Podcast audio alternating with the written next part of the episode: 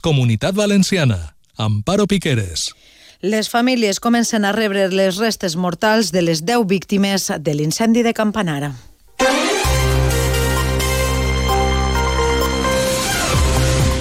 Molt bona vesprada. El jutge que instrueix el cas ha prioritzat la part humana de que les famílies puguen celebrar els funerals abans que estiga l'informe de la policia científica sobre les causes del foc. En seguida els donem més detalls. Avui, a més, l'exministre de Transports, el valencià José Luis Ábalos, acapara tota l'atenció mediàtica pel cas Coldo i en València participa a aquestes hores en un acte d'AVE l'expresident del govern, José María Aznar. Al control tècnic està Isaac Sancho. Comencem. El jutjat d'instrucció número 9 de València que instruïx el cas de l'incendi de l'edifici de Campanar en el qual van morir 10 persones ha prioritzat el poder entregar com a més pronter millor, si pot ser a partir d'avui, els cossos de les famílies perquè puguen començar a celebrar els funerals. Núria Moreno. El magistrat considera que no s'ha d'esperar que estigui acabat l'informe de la policia científica sobre les causes que van provocar el foc per a procedir al lliurament dels cossos dels morts. A més, des del jutjat s'ha demanat que es reforci reforci l'atenció psicològica als familiars de les víctimes. Això ho ha confirmat este matí la delegada del govern en la comunitat valenciana, Pilar Bernabé. Ayer se comunicó a las familias la identificación de todos y cada uno de ellos y se está procediendo a la entrega, que eso ya depende del juez. Respecte a si se celebrarà un funeral públic i conjunt, Bernabé ha dit que això ho decidiran les famílies. Creo que ahora será cuestión también de las familias que por fin puedan tener los restos mortales de sus familiares y puedan despedirlos como consideren. Les Corts han iniciat el ple este dimecres amb un minut de silenci en record a totes les víctimes i afectats per aquest incendi i una declaració institucional subscrita per tots els grups per traslladar el condol a les famílies i reconèixer, a més, el treball dels bombers i del personal d'emergències i seguretat i col·laboració ciutadana. Han sido muchas las personas y entidades que han colaborado o se han ofrecido a colaborar. Una corriente de solidaridad se ha instalado en la ciudad. Las muestras de empatía y apoyo han sido y son incesantes y constantes. Escoltàvem a la presidenta de les Corts, Janos Massó. Canviem d'assumpte. Com els dèiem, avui els portada i acapara tota la informació mediàtica. L'exministre de Transport, el valencià José Luis Ábalos, ha anunciat que recorrerà la decisió del seu partit de suspendre-li la militància arran l'ultimàtum que li va donar el PSOE de que deixar el seu escó en considerar que té responsabilitats polítiques en el cas que investiga per presumptes mossegades en contractes de compra de mascaretes durant la pandèmia amb implicació del seu exassessor, Coldo García. Avalos, en l'entrevista que ha fet este matí amb Carlos Alsina en Más de Uno en Onda Cero, ha assegurat que recorrerà eixa suspensió de militància del PSOE perquè no hi ha precedents que a un exministre i a un exsecretari d'organització del partit li llancen un òrdago públic així. Porque las normas del partido establecen con claridad que solamente se puede exigir la dimisión de un cargo público en procedimiento penal y cuando estás llamado a juicio oral. No ya imputado o investigado siquiera. Ni siquiera entonces te la piden. Pero es que en mi caso ya estoy ya acusado. I a les Corts ha arribat avui també el cas Coldo. Per als populars, este cas és guita i afecta el PSPB, segons el síndic Miguel Barrachina, per la responsabilitat política i ètica d'Avalos, que és diputat per València. Lógicamente afecta a la comunidad valenciana este caso de corrupción del Partido Socialista porque quien ahora está en el grupo mixto es el número dos del Partido Socialista en la candidatura a las elecciones generales y justo aquellos que se han corrompido eh, lo han hecho en organismos de quienes dependía la actividad de la comunidad valenciana. Els socialistes valencians neguen qualsevol vinculació amb el cas. El secretari d'Organització del PSPB i síndic, José Muñoz, rebutja valorar la decisió d'Avalos. En qualsevol cas, defensa l'actuació del seu partit i assegura que el PSPB està ben representat, diu, pels diputats que té actualment en el Congrés.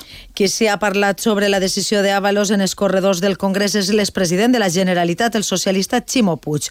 L'ara ambaixador delegat permanent d'Espanya davant l'OCDE ha reconegut que va sentir tristesa durant durant la seva roda de premsa, però defensa l'actuació del PSOE. Sinceramente no entiendo lo que está haciendo. Una persona que ha sido responsable de la organización de este partido sabe muy bien la responsabilidad que uno tiene en cada momento y la lealtad que debe a su partido. Yo intento entenderlo todo y humanamente lo entiendo todo. En términos políticos no. Yo creo que el Partido Socialista ha actuado adecuadamente y él como secretario de organización hubiera hecho lo mismo. I a aquestes hores, l'expresident del govern, José María Aznar, participa en l'Assemblea General de l'Associació Valenciana d'Empresaris AB, on està repassant assumptes relacionats en el panorama internacional, així com la situació política, econòmica i social d'Espanya. Seguint l'acte està el nostre company Ramon Pérez. Bona vesprada. Bona vesprada. El plat fort, efectivament, la conferència de l'expresident José María Aznar, qui ha arrencat la seva intervenció amb un minut de silenci per l'incendi de Campanar. Aznar ha tornat a carregar contra el govern de Pedro Sánchez, a qui ha responsabilitzat en primer lloc de la política hidrològica actual que igual que por razones ideológicas hubo un plan hidrológico aprobado y puesto en marcha y financiado por la Unión Europea y empezado a ejecutar y por razones puramente ideológicas se acabó, ese plan hidrológico no solamente era la garantía de agua al levante español, era el abastecimiento de aguas a Cataluña y a Barcelona. I seguint la mateixa línia, Aznar també ha responsabilitzat a Sánchez de l'infrafinançament autonòmic valencià.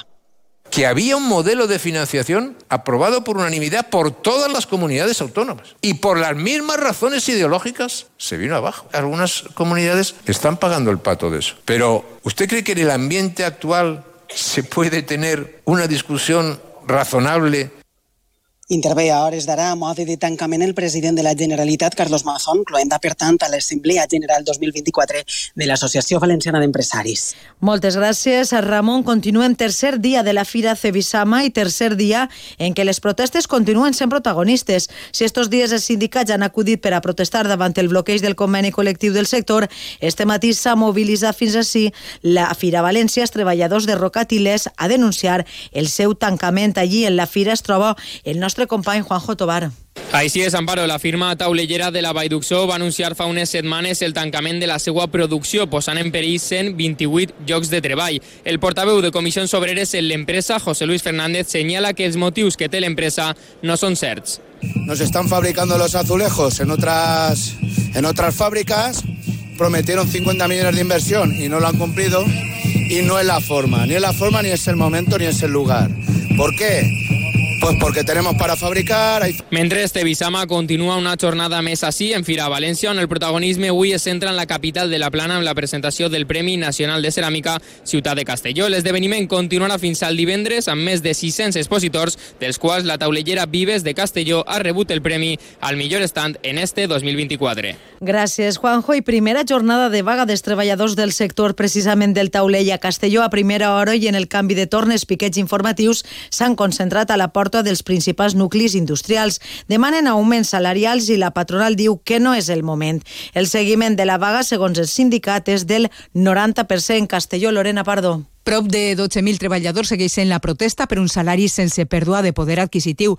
El portaveu d'UGT, Antonio Durán, assegura que no afluixaran en les negociacions amb la patronal Aster. El acercamiento tiene que pasar por un convenio de tres años con unas subidas que entendamos que sean justas. Con el activo principal que tienen las empresas, que son sus trabajadores y sus trabajadoras, si vienen con ideas de un año y, y otra vez plantearnos esas eh, propuestas que son una falta de respeto a, a, a todas las personas que componen el sector, pues no nos volveremos a sentar a la, de la, a la mesa negociadora, salvo que nos planteen un convenio de tres años con esos aumentos que entendemos que son justos para el sector. Divendres continua la vaga en un sector que fa 11 anys que no convocava un atur total.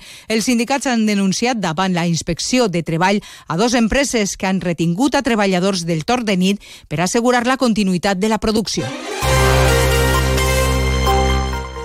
I abans d'acabar, sapiguen que el grup d'homicidis de la Guàrdia Civil investiga la troballa aquesta nit dels cadàvers de tres homes de nacionalitat colombiana que presentaven impactes de bala al costat d'un cotxe en una zona pròxima al Saler, a València. Segons les primeres hipòtesis, darrere d'aquest succés podria haver-hi un possible adjunt de compter per, per unes càrregues de droga. En quant a l'oratge, avui, jornada en la qual predominarà el cel poc nuvolós, el vent bufarà dimecres, moderat en la meitat nord de la comunitat, ocasional ocasionalment amb ratxes més fortes a últimes hores de la vesprada. Les temperatures sense canvis. Arribem així a les 2, segueixen així a Onda Cero. Adeu.